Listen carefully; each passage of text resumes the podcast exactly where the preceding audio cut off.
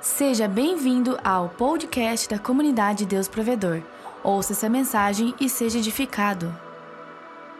A mensagem dessa noite é sobre quem é Deus para você. Quem é Deus na sua vida? Que Deus que você enxerga. Existe muita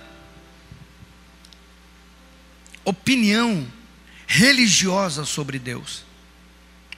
Existe muita opinião que passa por filtro da religião sobre Deus. Um grande pregador que faleceu, seu avião bateu, Miles Murrow, Bahamas. Para mim foi um, uma das maiores figuras da minha geração que eu ouvi pregando e tive o privilégio de ouvi-lo pessoalmente mais de uma vez. E Miles Murrow ele fala algo que é muito forte. Ele diz que a religião atrapalha Deus, inclusive o cristianismo. E é uma afirmação muito é, forte. A gente fala de cristianismo, cristianismo, que se tornou uma religião. E Jesus não fundou uma religião.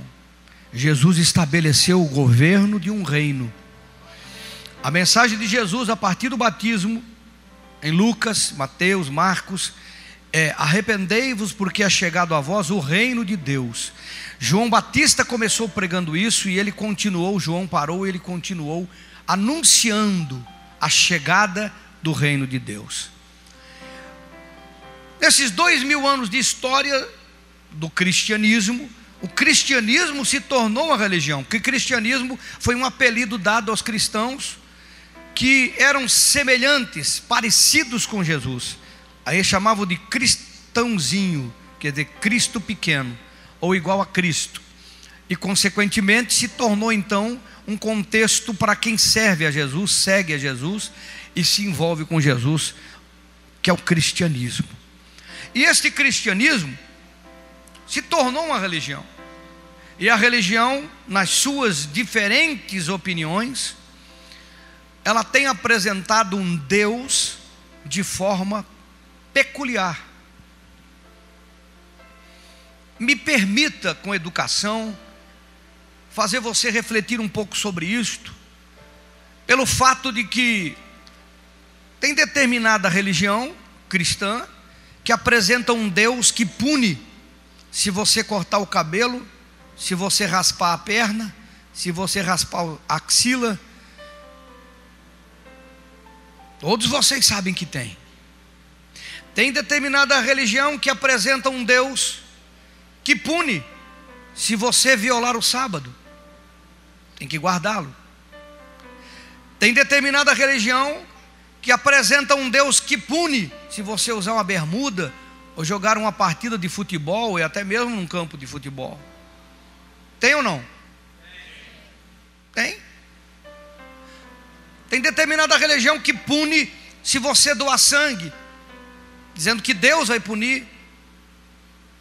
Tem determinada religião que pune, que diz que Deus vai punir, que apresenta um Deus dessa forma. Alguém está me entendendo? Tem determinada religião que apresenta um Deus que tem um, uma comitiva, que tem até uma mãe do lado. As religiões têm apresentado Deus de muitas formas. Eu não estou aqui por isso que eu pedi permissão e com educação estou falando de coisas que você ouve, ouve no seu trabalho, na sua escola, que apresenta Deus de muitas formas. Que Deus que você enxerga, que Deus que você se relaciona, que eterno, que Senhor que você se relaciona. Quem é Deus para você? Olha para o seu vizinho com respeito de quem é Deus para você. Que baixinho. Porque isso define aquilo que vai vir dele. Isso define aquilo que vai vir dele. Isso define como é que você se relaciona com ele, isso define como é que você o vê, como é que você o enxerga, como é que você para para conversar, para para ouvir. E eu estou falando aqui baseado no primeiro testamento que eu vou tratar, porque o primeiro testamento apresenta Deus como um Deus, conhecido como Iavé, pronunciado por nós em português como Jeová. O primeiro testamento apresenta este Deus, um Deus que é um Deus Jeová, é Yahvé, é o Todo-Poderoso, é o Senhor dos Exércitos e alguns títulos que deram para ele. Porque se você não o conhece como ele é hoje, isso dificulta o teu relacionamento e o que você espera dele. Alguém está me ouvindo? Estão aqui não? Ou só o corpo? Porque no segundo testamento, a segunda aliança, Jesus veio para apresentá-lo de outra forma. Uma forma que o judeu nunca tinha ouvido, nunca tinha é, recebido e nem aceitou de Jesus. Foi uma das causas que o colocaram na cruz. Foi que ele veio dizer agora: ele não é mais um Jeová, ele não é mais um Senhor dos exércitos para vocês, ele agora é o Pai de vocês. E nós, nesta geração, dois mil anos, temos recebido algumas informações, não como esta que você está ouvindo, e não é Deus para nós como Pai que deveria ser. Tanto que a oração que nós fazemos é dizendo: Pai nosso que estás nos céus, porque Jesus disse: vocês vão orar sim, vocês vão orar ao Pai é pai de vocês agora. Não é mais um Deus, não é mais o eterno, somente distante, alguém que está longe, mas é pai. Pai subsentende que você tem um relacionamento diferente. Alguém está me ouvindo? Pai, diga para o seu irmão com todo respeito: agora você deve chamá-lo de pai, tratá-lo como pai, pensar nele como pai, esperar dele como pai. Alguém dá um glória a Deus a mim a mais? Só o Alex vai estar me ajudando nesse culto? Alguém pode dar um glória a Deus aí também, não? Então,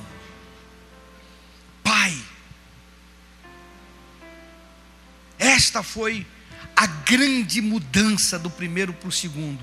Um Deus que é Jeová, agora é um Deus que é Pai. Pai nosso, seu Pai, nosso Pai.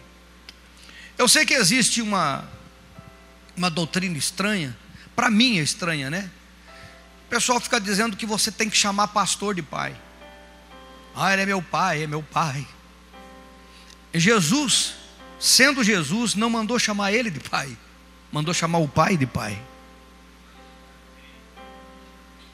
Paulo nunca escreveu dizendo me chamem de pai. Ele disse: vocês são meus filhos, mas ele, não, ele nunca escreveu me chamem de pai.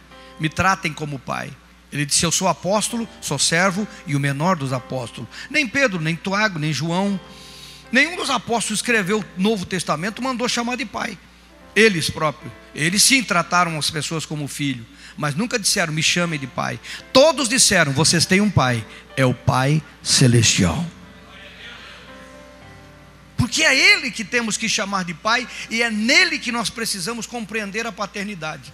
A pergunta continua: quem é Deus para você? Como é que você o vê?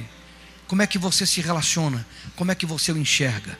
E eu quero falar dois tempos: o primeiro testamento, o segundo, que é a mesma coisa do ponto de vista de relacionamento. Muda um Deus distante para um Deus presente, um Deus que tratava é, via alguns sacerdotes e agora ele se relaciona pessoalmente com cada um de nós. É uma mudança extraordinariamente gigante. É como se você tivesse que falar com 300 parlamentares para conversar com o presidente. Agora não, você chega lá dentro, avisa que eu estou aqui, chega lá e fala com o presidente. Não tem mais um canal de parlamentares para você falar com ele. Salmo 23 é uma expressão de um homem extraordinário, Davi, o rei, o rei Davi, ministro de louvor, músico, cantor, compositor, escritor rei e era de sacerdócio de linhagem espiritual. O rei Davi foi o segundo rei de Israel. Rei Davi tem o seu túmulo até hoje em Israel.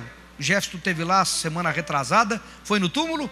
É o único túmulo de um rei que está em Israel até hoje, o de Davi. Salomão não está lá, o homem mais sábio do mundo. E Saul, que foi o primeiro rei, não está lá. Porque existe algumas peculiaridades em Davi que nós vamos ver aqui no Salmo 23. Isso que o seu túmulo está lá. Por isso que ele é o rei amado, por isso que ele é um rei honrado, respeitado, o homem que fez as maiores conquistas de território do povo de Israel. O homem que trouxe de novo a adoração, trouxe de novo o culto a Deus, trouxe de novo os sacrifícios, porque o povo, depois que Josué morreu, foi se perdendo aos anos e nas suas gerações, por anos e anos e anos 100, 200, 300, 400 anos eles foram se perdendo, perderam tudo, e Davi foi restituindo, restituindo, restituindo, até juntar recursos para construir o templo que Deus o impediu, por isso que Salomão o fez. Mas já estava tudo pronto e comprado para fazer o templo, mas Deus não permitiu construir.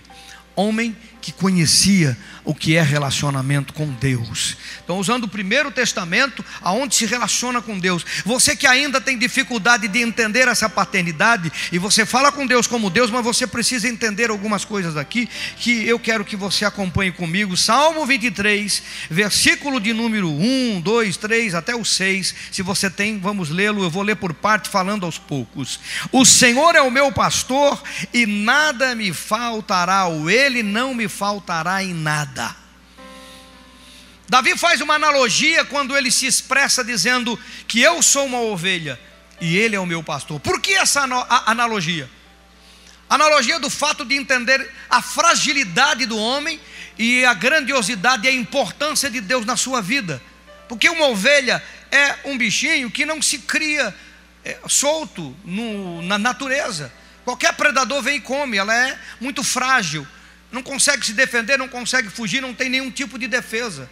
Ela até alimento ela não encontra certo, até água ela não encontra certo, enfim, ela depende do pastor. Por isso que ela é criada em aprisco. Por isso que o, o pastor deixou as 99 e foi atrás da uma que estava perdida, porque se não fosse, morria. Ela não tem como se virar sozinha. Quem está entendendo, diga amém. E ele então traz uma analogia dizendo: Eu sou ovelha. O eterno é o meu pastor, eu não tenho falta de nada. E ele vai dando a lista daquilo que ele compreende que o eterno faz por ele. Mas é importante você compreender esse relacionamento de dependência. Diga para o seu irmão: relacionamento de dependência. Ele usou o extremo da dependência com o extremo do cuidado. O pastor ama a ovelha, cuida da ovelha, o eterno pastor, o pastor das ovelhas, que é o eterno. Aí ele começa a dar uma lista, ele diz o 2: Deitar-me faz em verdes pastos, guia-me mansamente às águas tranquilas. E por que, que ele usa o termo de deitar-me faz em verdes pastos? Porque ele disse: O Senhor é meu pastor e eu tenho abundância. Todo mundo que cria um bichinho aqui sabe que quando o animal deita é porque ele está de barriga cheia. Cavalo deita de barriga cheia, vaquinha deita de barriga cheia. Todo animal que deitou no pasto é porque ele comeu bem. Então ele não diz, ele me leva a, a pastos verdejantes e eu como. Ele diz, ele me faz deitar em vez de pastos. Tem tanta abundância que eu comi tanto que tem muito pasto, eu estou abundantemente suprido. O teu pastor supre todas as tuas necessidades. E ele começa a lista falando de pasto, e de água, que é as duas coisas primordial para a ovelha. Ele disse: Ele me faz deitar em verdes pastos e guia-me mansamente às águas tranquilas. Não é qualquer água, ele leva a água de segurança.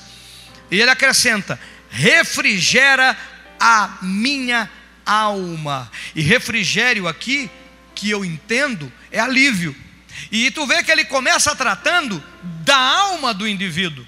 Ele começa dizendo que Deus se relaciona também com a minha alma, que Deus entende a minha emoção, o meu sentimento, a minha dor, que Deus entende o meu medo, que Deus entende as minhas fraquezas, tudo que relaciona-se à alma, que é medo, fraqueza, dor, sentimento, perda, angústia, desejo, sonho, tudo que passa pela alma, o Eterno quer que sejamos abençoados. Então ele refrigera. Como é que eu posso refrigerar minha alma? Botar um ventilador na boca, irmão? Refrigerar a alma é tirar o peso, a angústia, o sofrimento e trazer paz. Quer dizer, é trazer a nós a certeza de que aquilo que nos aflige vai ser resolvido, de que aquilo que eu sonho vai ser concedido, de daquilo que eu preciso, ele vai suprir e eu fico em paz. Paz no seu coração. Guia-me pelas veredas da justiça por amor do seu nome não me deixa não compreender o que é certo e o que é errado. me mostra o que é certo, o que é errado. A decisão é sempre minha, é sempre sua. Mas Ele guia-me pela vereda das justiças, quer dizer, Ele me mostra o caminho. Ó, esse caminho aqui é o certo. Essa maneira de fazer é certa, essa maneira de conduzir é certa. Por amor do seu nome. Por quê? Irmão, compreenda. É impossível a nossa vida não estar relacionada com o Deus que nós servimos. E Deus sabe disso, por isso que Ele nos mostra o que é certo, nos leva o que é certo, cuida para que a gente saiba o que é certo, porque tudo que dá certo na sua vida engrandece o nome dEle.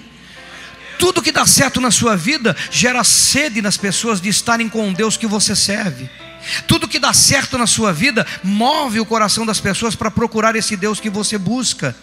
Agora, também tudo que não sai bem na sua vida faz com que as pessoas fiquem observando que Deus é esse, que Deus, então, por amor do seu nome, Ele quer que as coisas aconteçam todas boas na sua vida, todas certas na sua vida, para que o nome dele seja engrandecido pelas pessoas que estão fora. Por isso, ouvi-lo, obedecê-lo, se sujeitar, é uma coisa muito inteligente porque Ele sempre vai te levar a dar tudo certo. As pessoas vão engrandecer o nome dEle, porque tudo dá certo na sua vida. Alguém está aí, pode dar um glória a Deus? Quatro. Ainda que eu andasse pelo vale da sombra da morte, não temeria mal algum, porque tu estás comigo, a tua vara e o teu cajado me consolam. Aleluia. Ele faz uma afirmação hipotética, uma afirmação que é uma, é uma possibilidade. Mas dentro dessa possibilidade, ele evoca o fato de saber que, se acontecer, ele está comigo, e eu não tenho medo. Vale da sombra da morte era um vale estreito onde as pessoas passavam circulando, mercadores passavam, mas era um lugar propício para o bandido, para o criminoso, para os assaltantes, para os salteadores poder assaltar a pessoa. Pegava de assalto, não dava tempo de reação, de se esconder, de se proteger, de se defender. Então era um vale muito perigoso, conhecido, por isso que ele conheceu o vale. Ele colocou, ele se ainda que eu andasse pelo vale da sombra da morte, quer dizer, mesmo que eu passe por um caminho tão perigoso, eu não tenho medo. Eu não tenho medo. E por que não tem medo? Diz: Porque tu estás comigo. Que Deus que você crê? Que Deus que é Deus para a sua vida é um Deus que você acredita que em todo momento que você está vivendo, Ele está com você? Tudo que você atravessa, Ele está com você, e Ele vai te livrar, ele vai te dar vitória, Ele vai te proteger, Ele não vai permitir que você seja prejudicado de forma nenhuma. Davi está dizendo: Tu estás comigo. E da onde vem a certeza de Davi que Deus está com ele? Ele disse: A tua vara e o teu cajado me dá consolo. Eu tenho consolo porque eu sei que tu estás comigo. Como? Porque a tua vara. O que, que é a vara? Correção. Quando Deus te corrige, é porque Ele te ama. Tem gente que não gosta de correção. Esta é uma geração que desaprendeu o que é correção. A maldição da Xuxa alcançou essa geração. Não pode bater de varinha. É uma geração que não compreende que a correção, a disciplina é amor. Claro que espancar, agredir, ofender, humilhar, dizer palavra, maldição, isso não é correção. Isso é uma desgraça. Mas todo limite que você dá para filho para filha é correção. Tudo que você protege é amor. E Davi está dizendo: a tua vara e o teu cajado, cajado é direção. Me consolo, tu estás comigo. Por isso que eu não tenho medo do vale de perigo nenhum. O fato de nós temermos qualquer coisa que acontece conosco é um sintoma de que não sabemos quem é Deus na nossa vida. Meu Deus, será que vai dar certo? Meu Deus, será que vai acontecer? Meu Deus, será que aquilo? Meu Deus, será que aquilo? As pessoas falam de Deus, mas o relacionamento delas com Deus não faz elas terem sossego e paz, porque elas não sabem ainda quem é Deus na sua vida. O Deus que te ama é o Deus que te guarda. Eu estava meditando sobre isso aqui, estava lembrando do acidente que nós sofremos. Acidente é para dizer o que aconteceu quando estávamos indo para o enterro da mãe da minha sogra. a sogra do meu sogro. Interior de São Paulo, nós saímos de madrugada, de noite para atravessar a noite para chegar lá. E rodamos na BR depois de Curitiba. Passei lá esses dias com o Beto e mostrei, foi bem aqui, Beto. É impossível rodar ali e não bater num paredão de concreto que tem na frente. Mas o carro rodou, o anjo pegou, botou em cima do gramado, nem um ri, mas nem nada. Nada. O anjo pegou o carro e Deus falou com profecia depois. Eu mandei o anjo, mandei botar o carro em cima do gramado.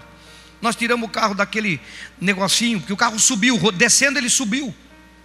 Ele, ele rodou no asfalto e subiu o gramado. Ficou naquela calha que não deixa a água vir para a pista. Eu nem imagino, nem sei como. Quantas vezes Deus nos livra que a gente nem sabe que Ele livrou, nos guarda que a gente nem sabe que Ele guardou. Quando nós nos relacionamos, nos relacionamos com Deus com este contexto, contexto de quem é Deus na nossa vida, de quem é o eterno na nossa vida, de quem é o Senhor na nossa vida, de que Ele é Pai e Pai protege. Alguém está aí? Alguém está aí não? Tu estás comigo, por isso que eu não tenho medo. Todo sintoma de medo é sintoma de não entender o quanto Deus te ama e o quanto Ele guarda a sua vida. Ah, pastor, não tem a ver comigo, tem a ver com os filhos. Meu irmão, Deus sabe disso. Tudo que gera medo na sua vida, seja filho, seja quem for, fale com o Pai, porque o Pai sabe e guarda. Cinco. Preparas uma mesa perante mim, na presença dos meus inimigos, unge a minha cabeça com óleo e o meu cálice transborda. O Senhor é o meu pastor. Prepara uma mesa perante mim na presença do, dos meus inimigos. Como Davi tinha consciência de que Deus não vai matar as pessoas que não gostam de mim e nem vai prejudicar aqueles que não gostam de mim. Como nós aprendemos na religião cristã um Deus que pesa a mão. Ah, Deus vai pesar a mão, Deus vai descer o cacete, Deus vai. Pensa, a hora que Deus pegar, eu não quero nem estar perto. Quantos já ouviram esse tipo de frase? Levanta a mão, não tem vergonha, não tem vergonha. Como a religião apresentou para nós um Deus que é duro, que agride, um Deus que, meu, Deus ama eu como ama o meu inimigo. Pastor, se eu tenho inimigo, eu não, mas ele é meu inimigo. Às vezes a gente não tem, mas as pessoas são por conta delas mesmo. Não tem inimigo, mas tem gente que se torna inimigo por, conta e por, por sua conta e risco, como diz o pessoal. Alguém está aí, não? E como a religião implantou na nossa mente uma ideia de que com Deus vai pesar a mão, não, vai se ferrar, vai se ferrar, espera só, Deus é Pai e ficamos imaginando a desgraça do outro, o sofrimento do outro, o prejuízo do outro, não imaginamos o que isto implica na vida que está à volta, porque se é um concorrente de negócio, se Deus quebrar ele, quantos ficam desempregados, quantos filhos ficam eh, sem alimento, quantas pessoas sofrem que dependem daquele emprego, e às vezes nós queremos que Deus ferre com o indivíduo e não vai ferrar com o indivíduo. Davi, nesse tempo, pelo relacionamento que já tinha com Deus, ele dá a deixa, ele diz: prepara uma mesa perante mim na presença dos meus inimigos. Deus não vai prejudicar o inimigo, ele vai abençoar a minha vida. E o inimigo vai ver como Deus é bom comigo. Diga para o seu irmão: Deus não vai prejudicar o inimigo, ele vai abençoar a sua vida. Esquece que Deus vai tratar com a sogra, não vai, não, irmão. Brincadeira, brincadeira, posso brincar, né? Ele vai abençoar você.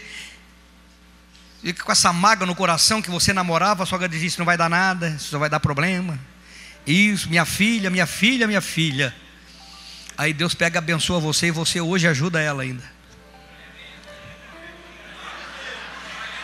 Pelo menos os homens têm que dar glória a Deus uma hora dessa. As sogras eu sei que não vão dar. Brincadeira, viu? Mas é fato. Pessoas que às vezes nós queríamos que fossem prejudicadas. E Deus não quer prejudicar ninguém, porque Deus é bom, bom, o tempo todo, o tempo todo Ele é bom. Mas Davi disse: Ele prepara uma mesa perante mim, na presença dos meus inimigos. Os meus inimigos vão ver que Deus me abençoa. Eles falam tudo, pensam tudo, diz que não vai dar nada, mas Deus diz: quem faz é Ele. É o Pai que faz por você. Unge a cabeça com óleo, alegria, cálice transborda, alegria, posição. Aleluia! Certamente a bondade, a misericórdia me seguirão todos os dias da minha vida. Que convicção, irmão!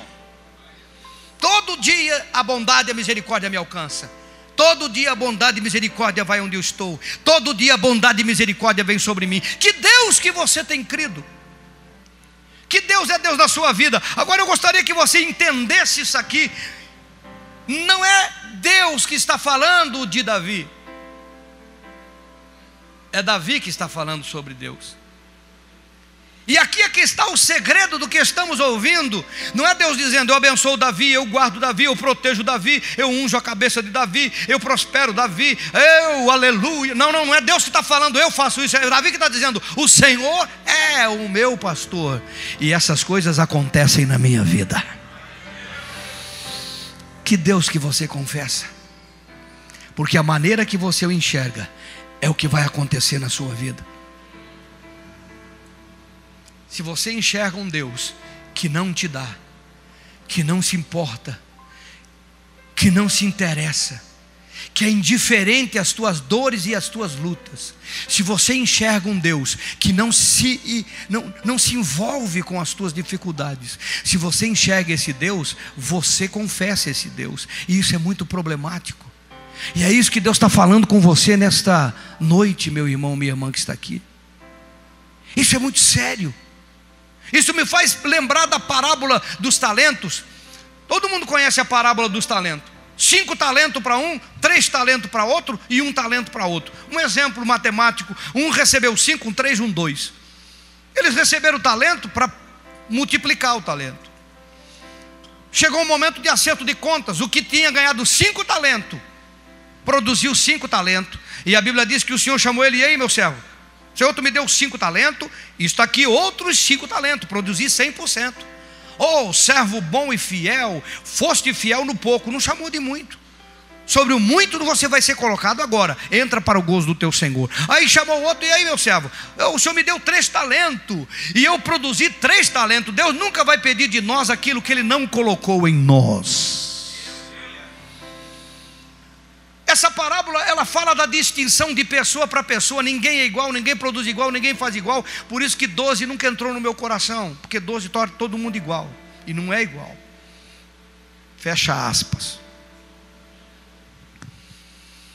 Três talentos começou servo bom, foste fiel no pouco, peraí, mas cinco talentos foste fiel no pouco, três talentos foste fiel no pouco, porque Deus sabe que o que produzimos nessa existência é muito pouco, mas quando nós chegamos na nova terra, aí sim, meu irmão, aí é outro nível, aí é hard.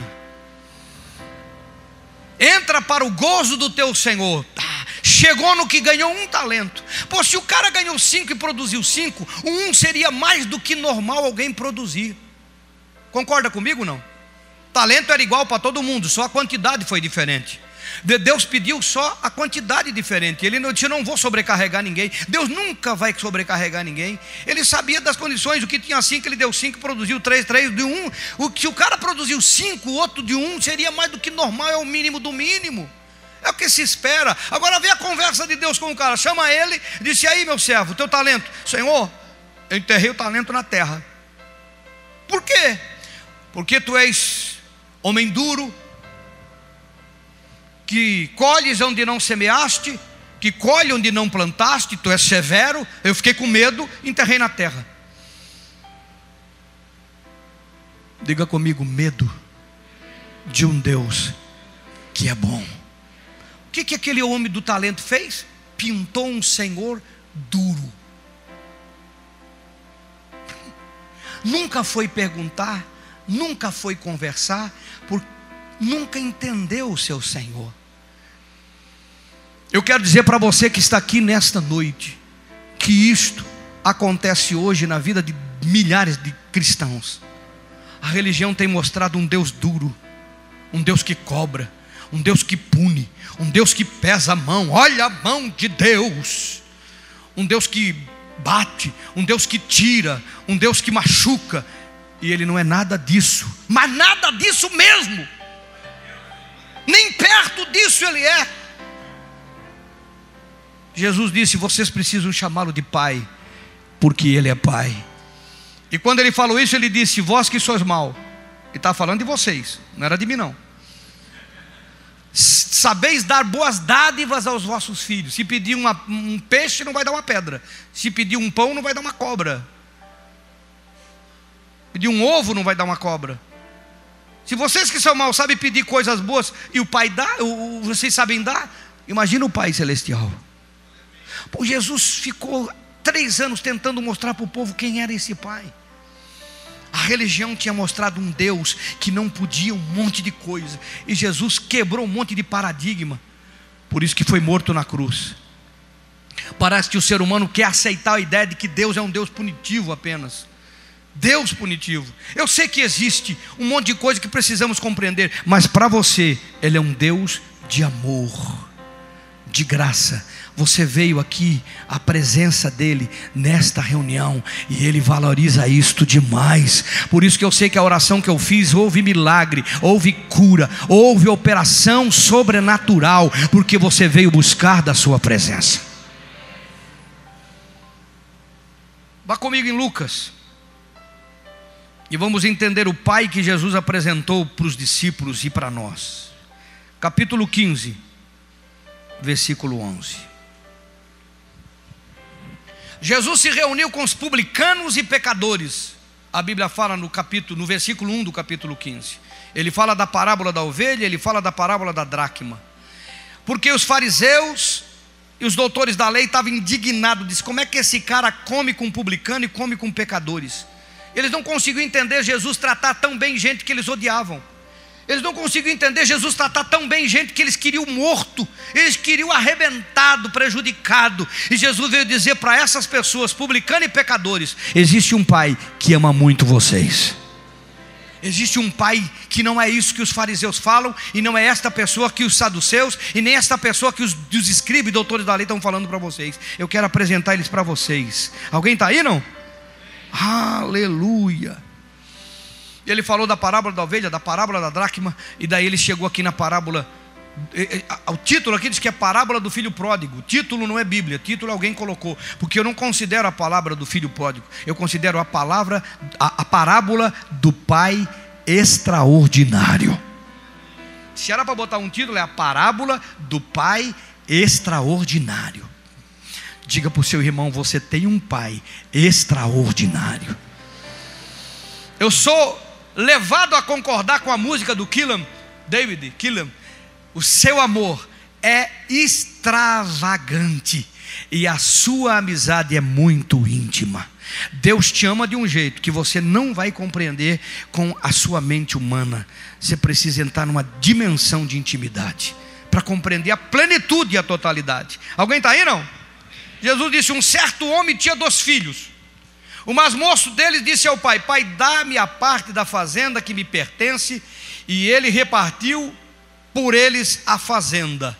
Em poucos dias, o filho mais novo, ajuntando tudo, partiu para uma terra longínqua e ali desperdiçou a sua fazenda, vivendo dissolutamente. Alguém está aí? Deixa marcado.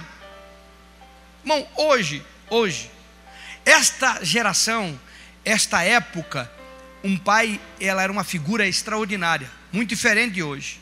Um pai nessa época tinha, se tinha um respeito muito grande, valor muito grande. Os princípios eram outros. A gente não precisa voltar, voltando 80 anos atrás já tinha uma diferença. Os filhos não, nem levantavam a voz para pai. Chegava a família, as crianças, os menores iam para fora. Não ficavam no mesmo ambiente dos adultos. Imagina essa geração aqui que era um pai. Agora, se hoje, hoje, o seu filho chegar para você, pai, seguinte, coroa, Estou aí numa vibe. Eu queria que o senhor é, cortasse no meio aí, fatiasse essa, essa herança aí, a minha parte, e o senhor me entregasse agora. Eu queria agora. Como é que você viria um filho desse? O que, que você olharia para a cara do indivíduo e o que, que você ia pensar desse? O cara quer o morto. Já que eu não morri, ele quer herança? Não, seja verdadeiro. O que, que você ia pensar de um filho desse? Mesmo você que é mãe, mesmo você que é mulher, o que você pensaria de um filho desse? não, não sou nada para o cara, só o que eu tenho. Eu sei que sogro é que nem porco gordo, né? Sogro. Só dá lucro quando morre. As sogra riram, viu como as sogras estão rindo? Agora, pai? Alguém está aí não? Pai. Pedir herança, o cara vivo, nessa época a gente já ficaria em conflito, olhando para um filho dizendo: Meu Deus. Mas nessa época aqui, Jesus dá uma parábola para mostrar o pai que você não conhece ainda como deveria. O pai separa a herança, transforma ela em dinheiro e entrega para o filho não teve discussão, não teve bate-boca, não teve nada. É herança está aqui. Por isso que quando você pedir algo para este pai hoje, não tenha medo. O que tiver nele, dele, para ele, para a sua vida, ele vai te entregar. Vou falar de novo, que tem de Deus para a tua vida hoje, ele te entrega. Aquilo que é teu direito, você tem que aprender, crescer a entender os seus direitos. Esse pai entregou a herança, o filho pegou a herança e foi embora. O pai não perdeu coisa material, irmão. O pai não perdeu dinheiro, porque dinheiro não é nada, não se leva nada. Morreu um, um vizinho essa semana, na verdade ontem. Homem muito bem, muito bem de vida. Leva nada, ficou para os filhos. Não se leva nada.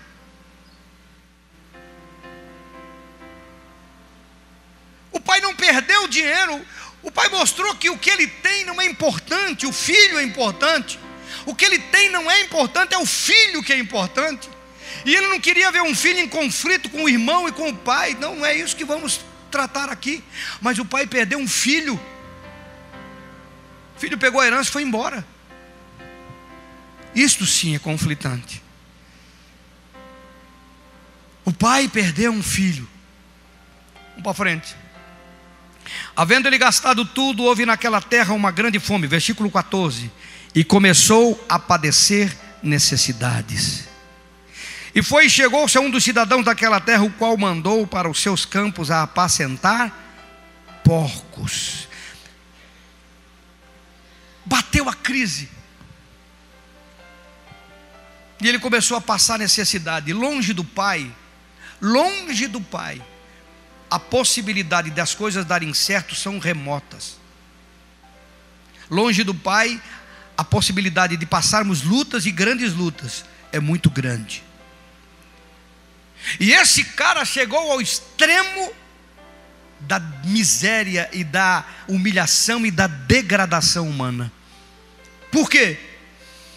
Porque para um judeu, judeu não cria porco no território de Israel, judeu não cria porco, não come porco, não permite porco. Esse cara foi para um território longe. Imagina um judeu que não come, não cria, que tem o porco como um bicho imundo, amaldiçoado.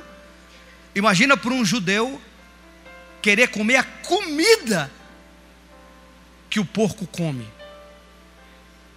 O estado de degradação, o estado deplorável que, que, que ficou esse filho.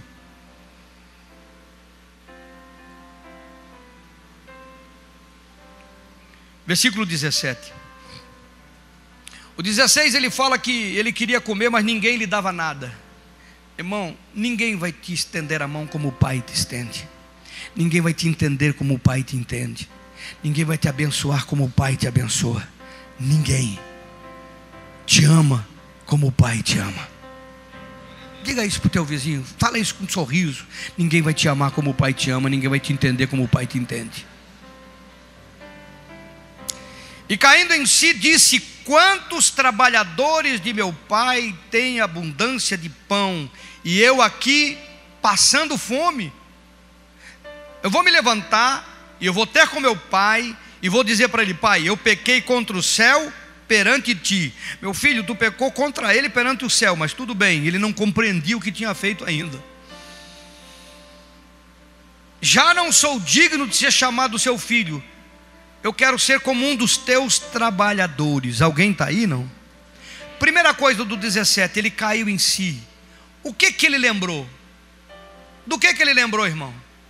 ele lembrou que ele tinha um pai. Ah, ele lembrou que ele tinha um pai. E como é bom quando você sabe que tem um pai.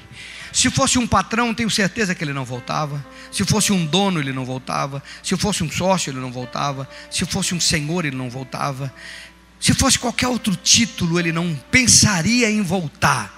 Mas ele pensou: é um pai. É alguém que me ama. É alguém que me deu a herança sem me falar nada, nem jogar nada na minha cara. Não lançou no meu rosto alguma coisa. É alguém que me ama. Ele disse: caiu em si e disse: Os trabalhadores do meu pai têm pão com abundância. Ele lembrou que na presença do pai tem milagre, tem bênção, tem provisão, tem recurso. Ele disse: Eu vou me levantar e vou ter com meu pai, e vou dizer: Pai, eu pequei contra ti, já não sou digno de ser chamado teu filho, eu quero ser um dos teus trabalhadores. Irmão, a ideia que nós temos é essa aqui exatamente. Nós achamos que temos uma vida tão cheia de defeito que Deus não vai nos tratar como filhos.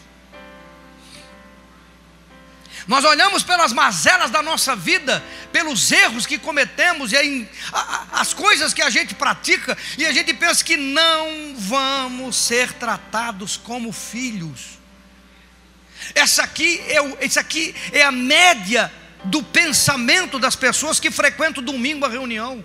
Eles vêm à reunião, eles oram, eles cantam, mas para eles, eles têm que fazer alguma coisa para merecer alguma coisa. Que nesta vida eles erraram tanto, eles falharam tanto, que Deus não vai tratá-los como filho amado que são. E eu quero dizer para você nesta noite, não sei a tua vida, não conheço o teu passado, não conheço nem o teu presente, mas eu conheço o meu pai, eu conheço o seu pai. E eu quero dizer para você, o seu pai, o meu pai te ama de um jeito que se você deixar entrar no teu coração esse amor de verdade, a tua vida não é mais a mesma a partir desse domingo. Não é mais a mesma. A média do pensamento das pessoas, eu vou voltar, mas eu vou ser um, ele não vai me tratar como antes. Porque essa ideia desse filho ele não vai me tratar como antes. Eu nem quero que ele me trate como antes. Eu não mereço ser tratado como antes. E a religião mostra um Deus que não te trata como antes. Mas Jesus está falando nesta parábola de um Deus que não mudou com você. Ele é o teu Pai e Ele é o Senhor que te ama do mesmo jeito sempre. Nem aumenta nem diminui, é um amor tremendo e extraordinário. E ele levantou e foi, versículo de número 20. Foi para a casa do seu pai. Olha a Bíblia aqui, irmão. Levantando-se foi para o seu pai, e quando ainda estava longe, o pai viu ele de longe, e se moveu numa paixão no seu coração, no seu íntimo, e correu, e o abraçou, e o beijou, aleluia! Olha a expectativa desse pai. Ele não estava preocupado com o bem, com a bênção, com a herança que ele deu, mas com o filho que estava longe e agora está voltando. E quando ele viu que o filho estava voltando, ele não esperou acontecer, ele foi até um encontro e o abraçou. Como é que aquele cara chegou em casa? Cuidando de porco, vivendo uma vida deplorável. Pensa a roupa, pensa a sujeira, pensa o mau cheiro, pensa o estado, pensa um amor que não esperou nada e disse: Vem cá, me dá um abraço e me dá um beijo. Uau! Me dá um abraço e me dá um beijo. Ele não deixou o filho abrir a boca, ele demonstrou para o filho, antes que o filho falasse qualquer coisa: Eu quero você de volta. Eu amo você, porque é isso que Deus está falando com você nesta noite. Eu amo você, eu amo você, eu amo você. Não, não importa por onde você andou, importa que você está, e eu continuo amando você. Você pode dar um glória a Deus e aplaudir Jesus por isso?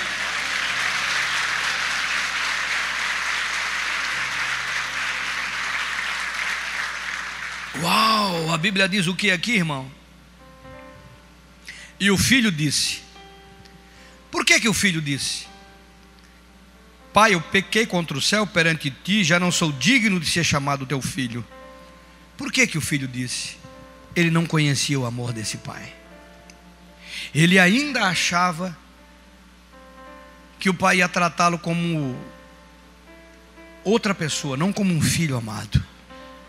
O pai escutou o que ele falou? Não. O pai deu bola porque ele disse? Bom, tem quanta oração estúpida que a gente faz que só a gente faz porque é bobo. Que Deus não dá bola para aquilo que a gente ora tudo, não. Estou falando nesse sentido de oração aqui. Aquela oração diz, não, Senhor, porque eu sei que eu sou isso, que eu sou aquilo. E Deus disse, meu, Deus perde um tempo falando bobagem. Fala o que tu quer que eu quero fazer, quero te abençoar.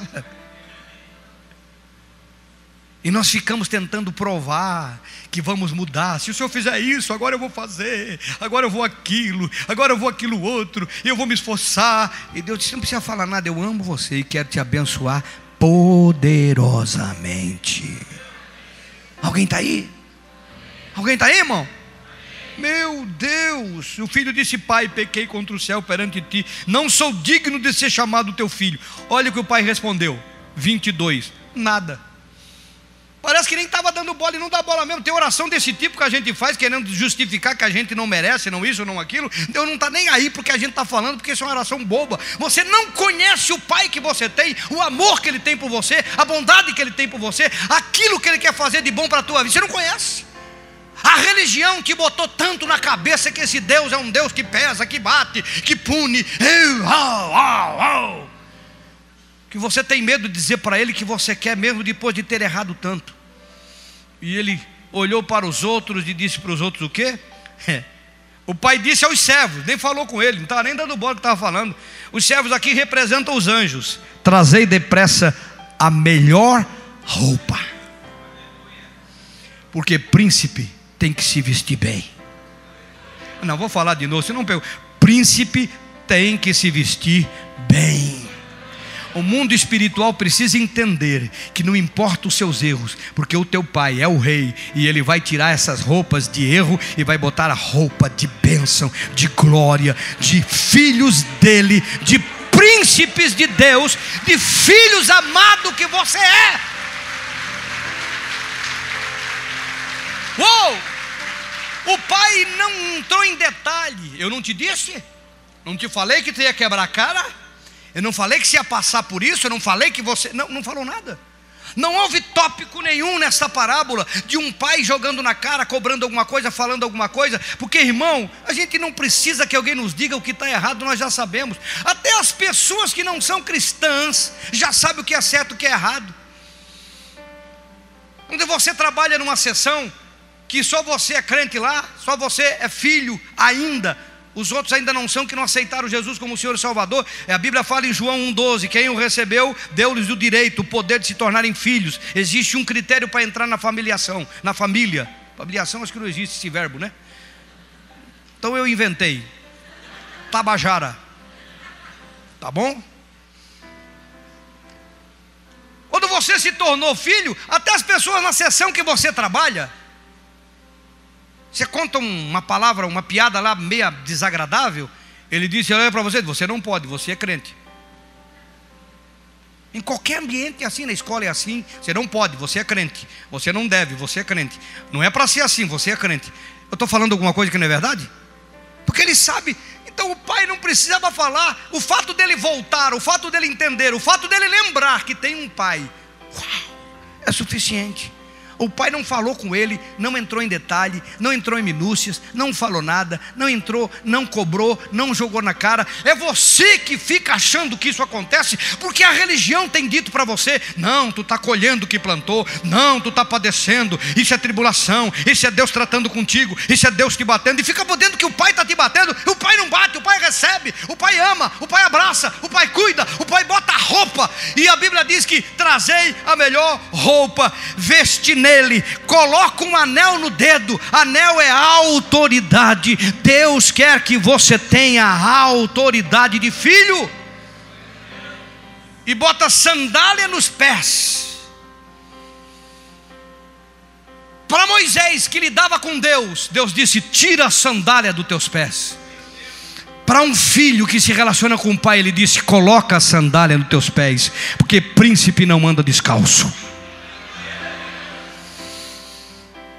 Nesta geração, andar descalço era sinônimo de escravo, de servo.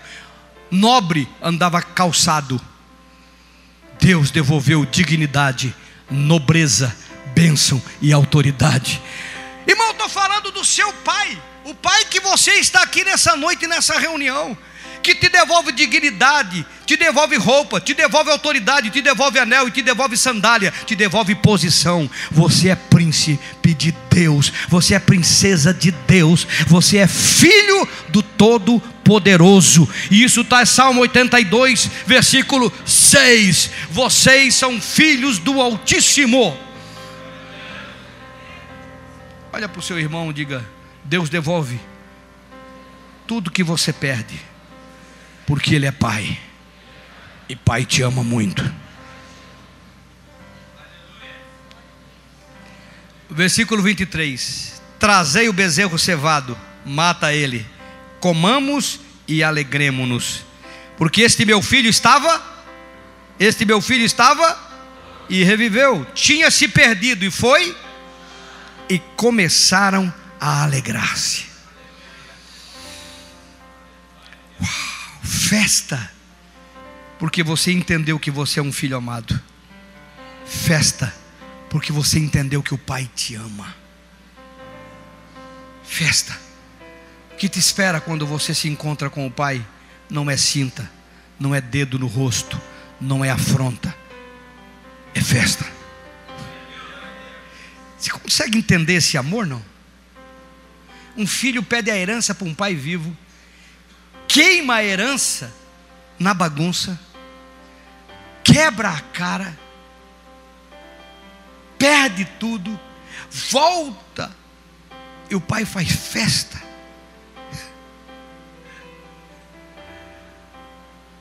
A religião tem feito muito mal para vocês. Era para você estar tá sorrindo, levantando a mão. Era para você estar tá vibrando, porque eu estou falando do seu pai. E às vezes você pensa que ele não te dá porque você tropeçou. Às vezes você pensa que ele não quer fazer porque você cometeu um errozinho.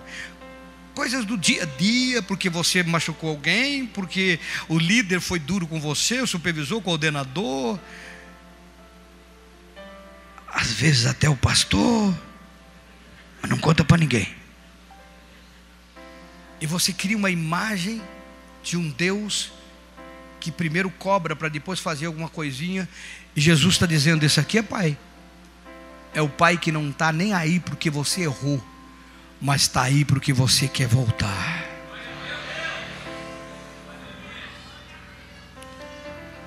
Está aí porque você quer voltar. O filho que estava morto reviveu. Olha a consciência do pai, ele não falou de herança. Ele tinha perdido um filho. Irmão, o que Deus dá para você não é nada. As bênçãos materiais, humanas que Deus te dá não são nada. Você é importante para Ele. Você que tem valor para Ele. Não é nem o que você faz, de bom ou de ruim, é quem você é, você que tem valor. Ele projetou a tua existência nessa geração e Ele ama vocês que estão aqui. Quem está lá atrás está me ouvindo, pode dar um glória a Deus? Não. Ele ama vocês que estão aqui. Filhos que vêm à presença dEle. Aleluia. Mas, 25, o, seu, o filho mais velho estava no campo e quando veio, chegou perto da casa e ouviu a música e as danças chamando do céu, perguntou: O que, que é aquilo? E ele disse: Veio teu irmão, teu irmão voltou, teu pai mandou, matou o bezerro, o bezerro cevado, porque o recebeu são e salvo. Mas ele indignou-se e não queria entrar. E saindo o pai, insistia com ele. Irmão, presta atenção. Não espere das pessoas à sua volta a mesma aceitação que eu estou falando do pai eterno, o seu Pai. Às vezes nós nos frustramos, porque a gente queria que as pessoas nos entendessem como Deus nos entende e nos aceitasse como Deus nos aceita. Veja se não é hoje a mesma coisa. só vem para a igreja, sai, quebra a cara, se machuca, se fere, volta para Jesus, volta para o seio do corpo da igreja do Senhor. E alguém vai aponta para ele: É agora, né? Depois de quebrar a cara, né? Será que existe isso? É, aprontou todas, né? Agora está aqui. Será que existe isso? Será que existe o irmão mais velho? O cara se negou a se alegrar porque o irmão voltou, porque para ele o mais importante era a herança. Ele se negou a se alegrar com o pai. Se a herança era do pai, foi o pai que deu, o que, que ele tinha a ver com isso? Tem gente que não compreende quando Deus pega uma pessoa que não estava mais em condições, que não se acreditava mais nela, muda a vida dela, dá a volta por cima e se coloca de pé, e sempre tem um abençoado que vai apontar o passado, sempre, sempre, sempre. Alguém vai tocar na ferida do erro do passado. Está aqui no versículo de número 29. Ele respondeu: Disse, Pai, eu te sirvo há tantos anos sem nunca transgredir o teu mandamento, nunca me deste um cabrito para me alegrar com os teus amigos, com os meus amigos. Vindo, porém, esse teu filho, não era meu irmão, era teu filho, mas isso aqui é coisa de igreja de denominação, não é meu irmão, é de outra igreja.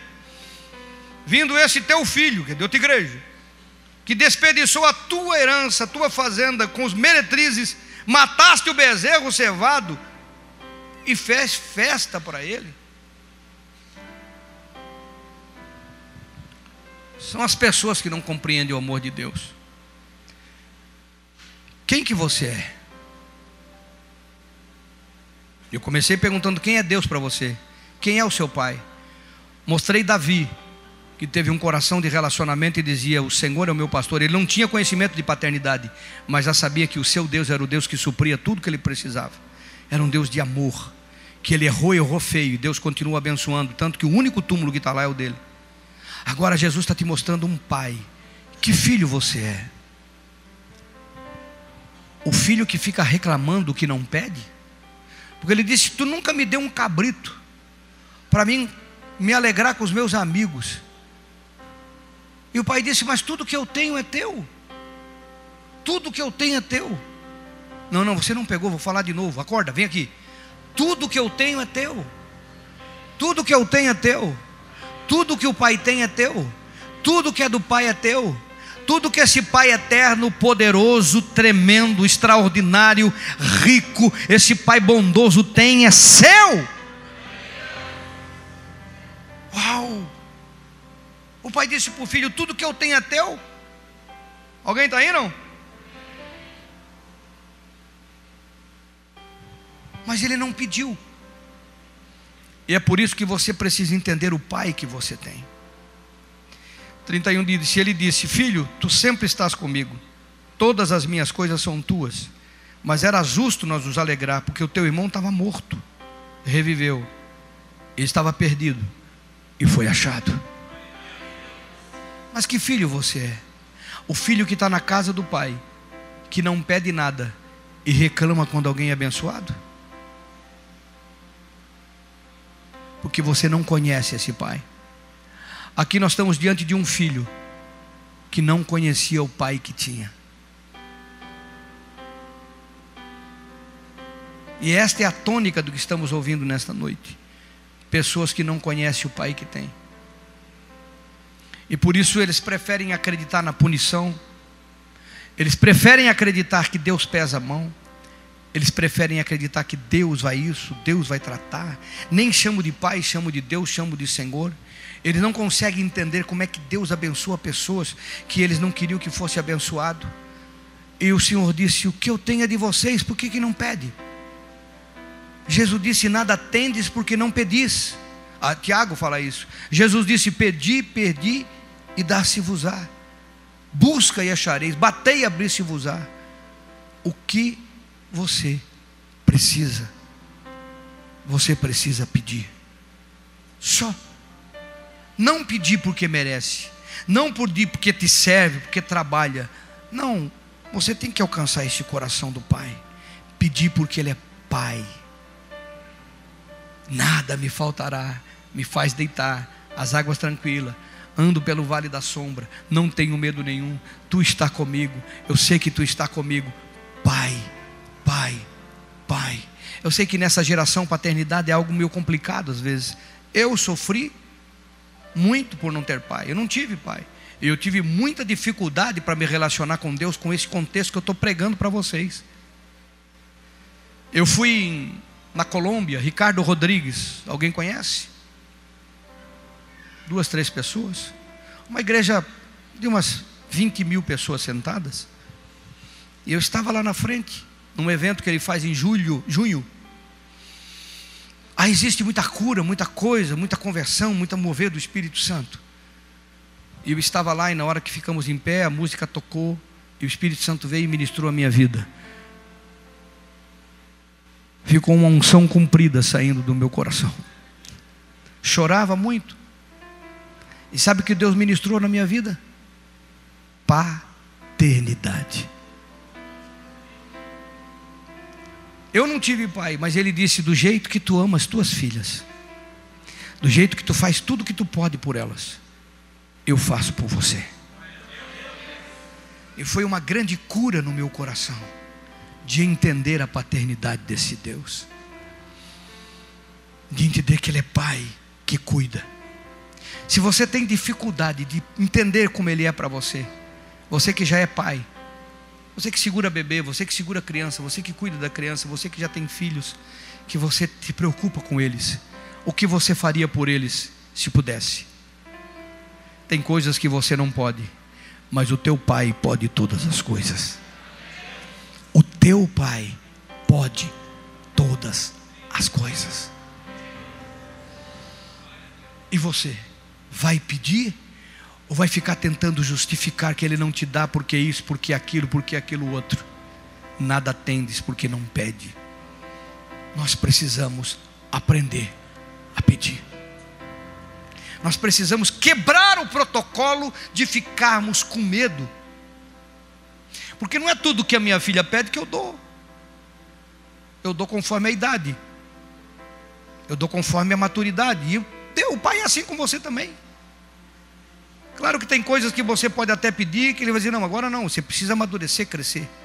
Mas tudo que for preciso, no nível espiritual que você está e na idade espiritual que você tem, vai ter abundância na sua vida.